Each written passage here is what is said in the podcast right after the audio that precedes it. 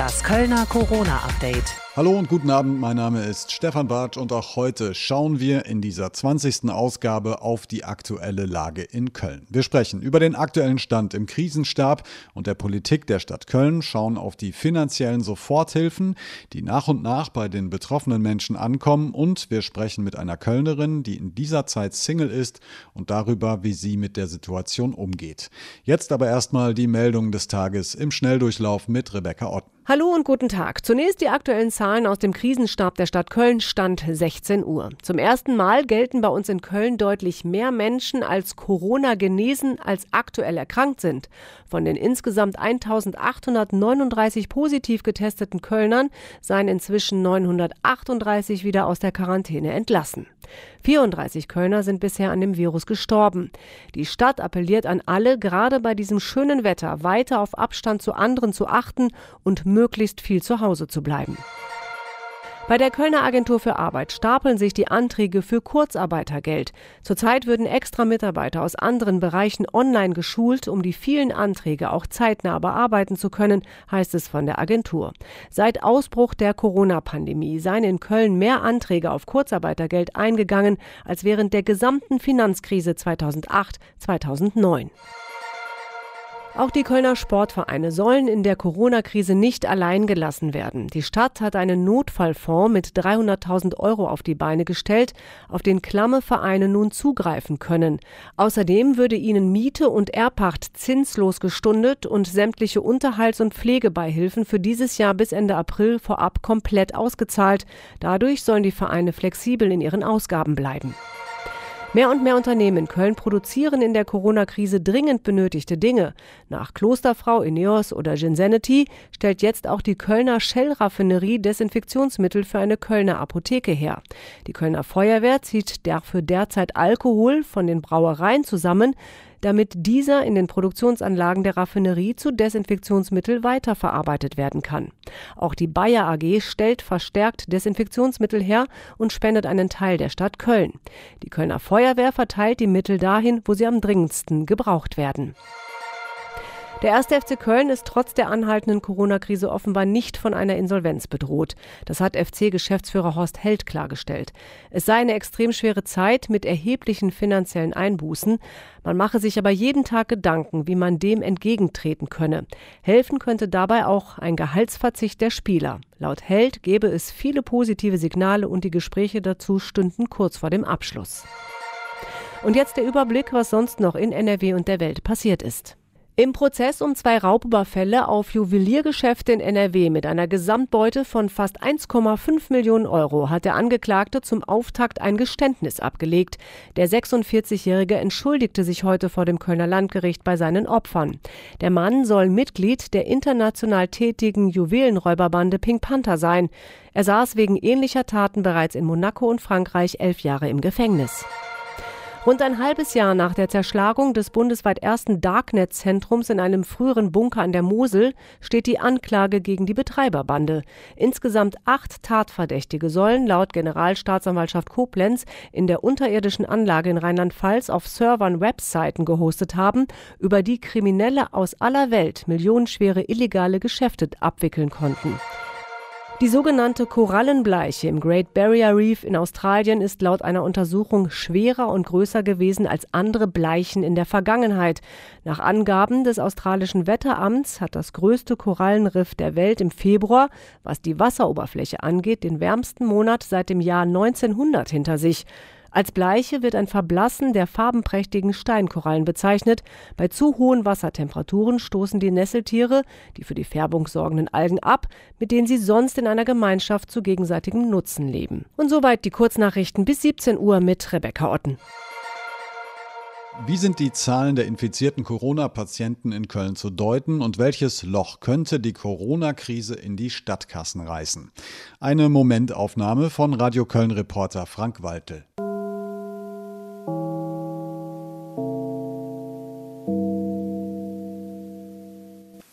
Meine sehr verehrten Damen und Herren. Ich begrüße Sie alle sehr herzlich. Ich freue mich, dass Sie gekommen sind und eröffne die heutige Sondersitzung als 47. Sitzung des Hauptausschusses in der laufenden Wahlperiode. Ich begrüße Sie natürlich alle Ausschussmitglieder. Besucherinnen und Besucher sehe ich nicht, aber Vertreter der Presse herzlich willkommen. Auch in der Kölner Politik dreht sich weiter alles um Corona. In einer Sondersitzung des Hauptausschusses ließ sich die Politik über die Lage informieren. Zum ersten Mal spricht der Krisenstab der Stadt Köln von einer Verlangsamung der Infektionsgeschwindigkeit. Mit Stand 16 Uhr betrug die Zahl der bestätigten Neuinfektionen im Vergleich zu gestern 47. Bislang sind 34 Menschen im Zusammenhang mit Covid-19 verstorben. 145 liegen aktuell im Krankenhaus, sagt der Leiter des Krisenstabes Stefan Keller. Die Entwicklung der Zahlen lässt ganz vorsichtig auf erste Erfolge der kontaktreduzierenden Maßnahmen schließen. Wir haben einen geringeren Anstieg der Infektionen zu verzeichnen. Wirklich echten Grund zur Zuversicht können wir aber erst haben, wenn sich dieser Trend auch in den nächsten Tagen so fortsetzt. Leichter Optimismus, aber Sorgen gibt es trotzdem im Pflegedienst zum Beispiel. Uns erreichen in den letzten Tagen immer mehr Hilferufe auch aus dem Bereich der ambulanten Pflege. Das sind insbesondere Rufe nach persönlicher Schutzausrüstung. Sie alle wissen das. Wir sozusagen insgesamt mit einer Mangelbewirtschaftung hier zu kämpfen haben. Das heißt, die Decke ist im Prinzip für alle Beteiligten im System zu kurz. Die Stadt Köln will helfen, da wo es geht, sagt sie, wird aber nicht überall möglich sein, so Stefan Keller. Wir sind aber auch mit der ambulanten Pflege so im Gespräch, dass wir sie in unserem Monitoring, was den Bedarf angeht, auch aufgenommen haben. Wir fordern sie auf, den Bedarf täglich auch an uns zu melden. Nicht im Sinne von eine Bestellung absetzen, die wir nicht erfüllen können, wir wollen Bescheid wissen, was hier gebraucht wird, um am Ende zumindest die größte Not an der Stelle lindern zu können und um diese Betriebe, diese Pflegedienste auch tatsächlich am Arbeiten zu halten. Denn das ist ja das, das Schwierige, wenn die persönliche Schutzausrüstung fehlt, dann droht unter Umständen der ein oder andere Pflegedienst auch auszufallen. Diese Situation wollen wir verhindern, aber wir können eben hier wirklich nur in der Not eingreifen. Wir sind nicht in der Lage, das sage ich ganz deutlich, hier sozusagen eine Rundumversorgung herzustellen. Aber das, was zur Aufrechterhaltung der Arbeit erforderlich erforderlich ist, das kriegen wir hin. Und die Experten bereiten sich auch weiter auf eine Eskalation der Lage vor. Heißt, es könnten in den nächsten Wochen doch noch mehr kranke, auch deutlich mehr schwerkranke Menschen geben. Darauf will sich Köln weiter vorbereiten, zum Beispiel mit dem Behelfskrankenhaus an der Messe. Wir sind mit denjenigen im Austausch, die sowas schon und die uns da in der Umsetzung schon ein paar Schritte voraus sind. Die Stadt Wien beispielsweise wäre hier zu nennen. Auch mit Berlin tauschen wir uns an der Stelle aus. Wir haben das heute Mittag auch gesagt. Wir, wir planen hier etwas, bereiten auch etwas vor, von dem wir alle hoffen, dass wir es nie in Betrieb nehmen müssen. Das wäre die beste Nachricht. Aber wir sind uns auch im Krisenstab einig, dass wir diese Kapazität vorhalten müssen, um für schwierigere Szenarien, als sie sich zurzeit abzeichnen, auch gerüstet zu sein. Und ich glaube, das können die Kölnerinnen und Kölner auch von uns erwarten, dass wir eben auch Vorsorge treffen dafür, dass es vielleicht nicht so positiv verläuft, wie wir das zurzeit alle hoffen. Recht hat der Mann, genau das erwarten wir. Und es ging natürlich heute auch ums Geld. Also die Frage, wie groß wird dieses Loch sein, das Corona in die Stadtkasse reißen wird. Die für die Finanzen zuständige Kämmerin Dörte Diemert hat den Politikern schon mal vorgerechnet. Wir sind im Moment in einer dynamischen Lage. Vieles ist zum jetzigen Zeitpunkt nur grob abschätzbar. Das heißt, zum jetzigen Stand haben wir Pi mal Daumen ein Volumen von Finanzen finanziellen Lasten, in der Corona-bedingten finanziellen Lasten von rund 430 Millionen Euro zu verzeichnen. Und wir wissen zum jetzigen Zeitpunkt noch nicht, was dazu kommt, beispielsweise über den Konzern Stadt, also über unsere Beteiligungsunternehmen. Die Messe hat bis Mitte des Jahres sämtliche Messen absagen müssen. Das Gürzenich, die Bühnen verkaufen keine Tickets mehr, der Zoo ist geschlossen. Diese Liste lässt sich weiter fortsetzen. Also auch hier kann es noch mittelbare Auswirkungen geben. Auch hier kann das dicke Ende also noch kommen. Kölns Oberbürgermeisterin Henriette Reker hat heute schon mal einen Brief nach Düsseldorf geschickt, sinngemäß, wir brauchen mehr Geld. Sie nennt es echte finanzielle Hilfe, also Zuschüsse. Köln sei ja nicht nur für die eigenen Einwohner da, beim Krankenhaus zum Beispiel zeige sich, wie wichtig die Kölner Krankenhäuser fürs Umland seien. Viele Schwererkrankte aus der Region würden aktuell in Köln versorgt. Und deshalb müsse Geld her. Also die Diskussion ums Geld hat begonnen. Vor knapp anderthalb Wochen startete ein beispielloses Hilfsprogramm des Landes NRW und der Bezirksregierung. Unbürokratische Soforthilfen für Solo-Selbstständige und Kleinstunternehmer. Weit über 100.000 Anträge gingen unter anderem bei der Kölner Bezirksregierung ein und der Großteil davon ist bereits bewilligt. Bis zu 25.000 Euro sind je nach Größe des Betriebs als Einmalzahlung möglich. Doch reicht das aus, um der Krise nicht zum Opfer zu fallen? Darüber sprechen wir jetzt mit Kascha. Ihr Stiefvater hat ein italienisches Restaurant und sie hat für ihn den Antrag gestellt. Hallo Kascha. Hi. Kascha, wie ist das? Erzähl doch mal. Du hast das in der letzten Woche beantragt. Wie ging das? Wie ist das abgelaufen? Also, ich habe das online beantragt. Es ist halt ein Online-Formular, was man ausfüllen muss. Geht über die Seite NRW Corona Soforthilfe. Also findet man ganz einfach bei Google. Genau. Und dann hat man da ein Online-Formular, was man ausfüllen muss und dann auch online abschicken. Und ist das Geld schon angekommen? Ja, das war super schnell da. Also da waren wir echt positiv überrascht, dass das wirklich sehr schnell ging. In eurem Fall geht es um 9000 Euro, die jetzt einmalig als Zuschuss kommen, als Einmalzahlung für die nächsten drei Monate.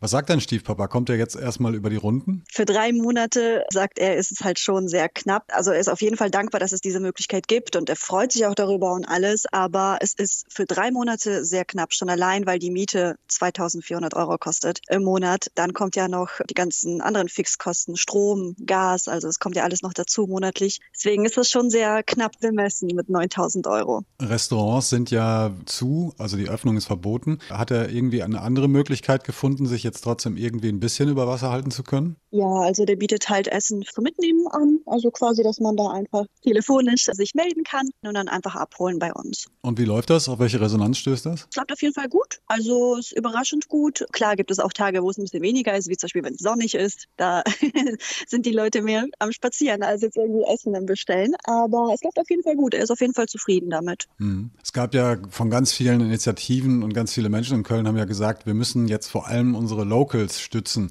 Also unser Lieblingsrestaurant ums Eck. Habt ihr die Erfahrung auch gemacht, dass irgendwie viele Leute auf euch zukommen und sagen, Mensch, äh, gut, dass ihr jetzt zumindest das gerade machen könnt? Ja, auf jeden Fall. Vor allem auch Stammkunden, die auch sehr häufig kommen und uns dann unterstützen möchten. Also das, das, sieht man auf jeden Fall. Wie hoffnungsvoll seid ihr, was jetzt die nächste Zeit angeht? Weil ich meine, mit Prognose ist es natürlich sehr schwierig, wann man wieder eröffnen kann und sowas. Das steht ja in den Sternen gerade. Also, wenn ich mit meinem Stiefpapa so telefoniere, sagt er halt, es ist gut, dass es so läuft, gerade wie es ist mit dem Abholen, aber lange Zeit, auf lange Zeit gesehen, wird das nicht so gut sein, wenn es nur so bleibt. Deswegen hofft er auf jeden Fall, dass es bald wieder zur Normalität so gesehen zurückkehrt und einfach alles nochmal normal eröffnen kann, weil nicht jeder hat ja das Glück, dass es so funktioniert mit dem Abholen. Also er meinte, wenn es bis Ende Mai noch weiter so geht, wird es schwierig. Kommen für euch noch andere Hilfen in Frage, außer die der Bezirksregierung bzw. Landesregierung NRW? Ja, kann halt Kredite beantragen denen man 0% Finanzierung irgendwie beantragen kann. Das haben die auf jeden Fall im Hinterkopf, dass das so gesehen die ja, Notlösung sein wird, wenn es dann wirklich noch länger sich hinzieht, weil ansonsten kommt man halt eben nicht über die Runden, auch nicht mit dem Essen zum Abholen über längere Zeit gesehen. Du hast vorhin schon gesagt, dein Stiefpapa hat grundsätzlich Verständnis. Ist das denn wirklich so? Hat er wirklich Verständnis für all die Maßnahmen und dieses Aufrechterhalten der Beschränkung? Oder ärgert er sich ja. auch manchmal schon mal? Naja, also klar, ein bisschen Ärgernis ist ja schon dabei, aber er ist selber in der Risikogruppe. Das heißt, er selbst hat auch Herzprobleme und deswegen findet er das schon gut, dass man da schon diese ganzen Maßnahmen eingeführt hat und dass Gott sei Dank sich auch viele dran halten und das in Deutschland ja noch ganz gut aussieht mit den Zahlen und so. Da ist er schon froh drüber, dass es hier so gut läuft. Kascha, Grüße an äh, deinen Stiefpapa, ähm, bitte unbekannterweise. Ich wünsche euch alles Gute für die Zukunft und Hauptsache ihr bleibt gesund, sage ich jetzt erstmal. Ja, vielen lieben Dank auch. Äh, bleib auch du gesund. Hoffen wir mal, dass das ganz schnell an uns vorbeizieht und ja, wir alle gesund bleiben. Das Coronavirus bestimmt momentan unseren Alltag. Durch Ausgangsbeschränkungen und Verordnungen verbringt ein großer Teil der Gesellschaft deutlich mehr Zeit in den eigenen vier Wänden. Trotz Hürden und Probleme im Alltag gut für diejenigen, die dort nicht alleine sind. Doch wie steht es um Singles? Genau darüber habe ich mit der Kölnerin Eva gesprochen und ein Hinweis, dieses Gespräch haben wir bereits letzte Woche Donnerstag aufgezeichnet. Und ich spreche jetzt mit Eva aus Köln. Grüß dich. Hallo. Eva, du bist Single. Normalerweise sind ja Menschen, die auf der Suche nach einem Partner oder einer Partnerin sind, möglichst viel unterwegs immer, in Bars, in Clubs, wo auch immer. Das alles findet ja gerade überhaupt nicht statt. Wie geht's dir damit? Ja, also ich muss sagen, dass ich anfangs, als es dann hieß, ja, Kontaktsperre und ja, wir dürfen uns möglichst wenig raus, draußen aufhalten und die Cafés schließen alle. Also ich bin eher der Kaffeetyp, der, der Typ, der in die Bar geht. Und natürlich habe ich erst auch so ein bisschen Sorge gehabt, oh Gott, bist du jetzt irgendwie völlig einsam, wirst vereinsamst du jetzt die ganze, die ganze Corona-Zeit über. Und ja, ich bin gerade irgendwie in so einer Situation, in der ich natürlich im Sommer hätte man gerade Lust gehabt, irgendwie jemanden kennenzulernen lernen. Und das ist schon ein bisschen ja, ernüchternd, dass das jetzt irgendwie nicht mehr möglich ist erstmal. Mhm. Jetzt gibt es ja Singles überall in ganz Deutschland. Äh, eine ganze Menge werden es sein, die auch in einer Single-Wohnung leben, die gerade überhaupt gar keinen, im schlimmsten Fall können ja noch nicht mal arbeiten gehen, äh, sind dann im Homeoffice und ihre sozialen Kontakte beschränken sich vielleicht auf Skype oder Zoom oder sowas. Das ist in deinem, hm. bei dir ist das jetzt nicht der Fall, ne? Du hast da so ein bisschen Glück. Ja, ich habe insofern Glück, als dass ich in äh, einer WG wohne. Offiziell sind wir eigentlich sieben Leute. Es sind jetzt aktuell sind wir zu viert, weil ein paar dann doch ausgeflogen sind zu ihren Partnern oder nach Hause zu der Familie oder so. Von daher kann ich das dadurch natürlich irgendwie schon ein bisschen kompensieren. Und trotzdem ertappt man sich dann manchmal dabei. Die anderen sind dann teilweise auch unterwegs, beziehungsweise müssen arbeiten. Unterwegs sein kann man ja eher nicht, dass man dann doch manchmal denkt, ja, was machst du denn jetzt? Also ich habe schon auch noch irgendwie eine Freundin, die ich regelmäßig treffe und meine Schwester wohnt ganz in der Nähe, aber es ist schon nicht so schön. es ist wahrscheinlich auch einfach nur mal, um das mal runterzubrechen, nur der bloße Gedanke so an Zweisamkeit. Ne? Also ich kann das so ein bisschen nachempfinden, bei mir ist es ähnlich aber so, so, dass man nicht mal irgendwie in den Arm genommen wird oder so, ne? Also das geht ja, das ja. funktioniert ja einfach nicht. Das ist ja so ein Vorteil, den, den Paare gerade eben mutmaßlich haben, so, ne? Total. Man stellt sich dann vor allem auch immer vor, ja, jetzt, jetzt ein Partner, das wäre schön. Dann hätte man, hätte man auf jeden Fall immer eine Person, die auf jeden Fall bei einem ist. Und dabei kann es natürlich auch sein, dass viele Paare jetzt, also es kann wahrscheinlich in die eine und die andere Richtung gehen, dass genau. einige Paare jetzt irgendwie auch an ihre Grenzen stoßen und andere Paare, die vielleicht gerade frisch verliebt sind und so, das dann besonders genießen. Und daran denkt man dann natürlich, genau, nur der Gedanke so, jetzt wäre es schön, jemanden zu haben, aber wer weiß, wann das mal wieder möglich ist. Ja. Aber es geht nun mal nicht. Wir haben Social Distancing ist äh, angesagt. Die Kontaktsperren sind weiter, bestehen ja erstmal weiterhin. Da ist auch kein Ende in Sicht. Jetzt gibt es natürlich auch ganz viele Single-Börsen im Internet, die ja zuhauf genutzt werden. Da gibt es zahlreiche. Du bist auch aktiv auf mehreren Portalen. Wie, wie sieht das da gerade aus in Zeiten von Corona? Ist da mehr los? Ist da weniger los? Also ob da mehr oder weniger los ist, kann ich jetzt gar nicht so ganz genau sagen. Ich kann sagen, ich bin bei Tinder angemeldet und bei Bumble angemeldet, nutze tatsächlich mehr Tinder und äh, also irgendwie habe ich so das Gefühl, einerseits hat man da Lust zu, jetzt ein bisschen, ich, ich schaue mal rein und gucke, was, ob ich ein Match habe oder so. Und dann gleichzeitig aber mit dem Gedanken verbunden, ja, was bringt mir das jetzt eigentlich? Weil wir dürfen uns ja jetzt eh nicht treffen und wo soll das dann hinführen? Und keiner weiß so ganz genau, wann sind denn Treffen dann wieder erlaubt oder beziehungsweise wann, wann entscheide ich mich dazu, bereit zu sein, jetzt wieder jemanden zu treffen oder so. Und das ist dann irgendwie nicht so erfüllend, sage ich mal. Man fängt dann an, mit dem einen oder anderen zu schreiben und hat dann aber gleichzeitig im Hinterkopf, ja gut, wohin soll das jetzt führen, weil man weiß eh nicht genau, wann man sich dann treffen kann. Mhm. In ganz vielen Netzwerken, gerade so auf Social Media, Instagram, äh, Facebook und so weiter und so fort, ganz viele andere auch, ganz viele andere Apps haben mittlerweile so eine Art Warnhinweis eingebaut und sagen, Achtung Leute, Covid-19 wütet quasi gerade, verhaltet euch oder haltet euch an die Regeln, die es gerade gibt.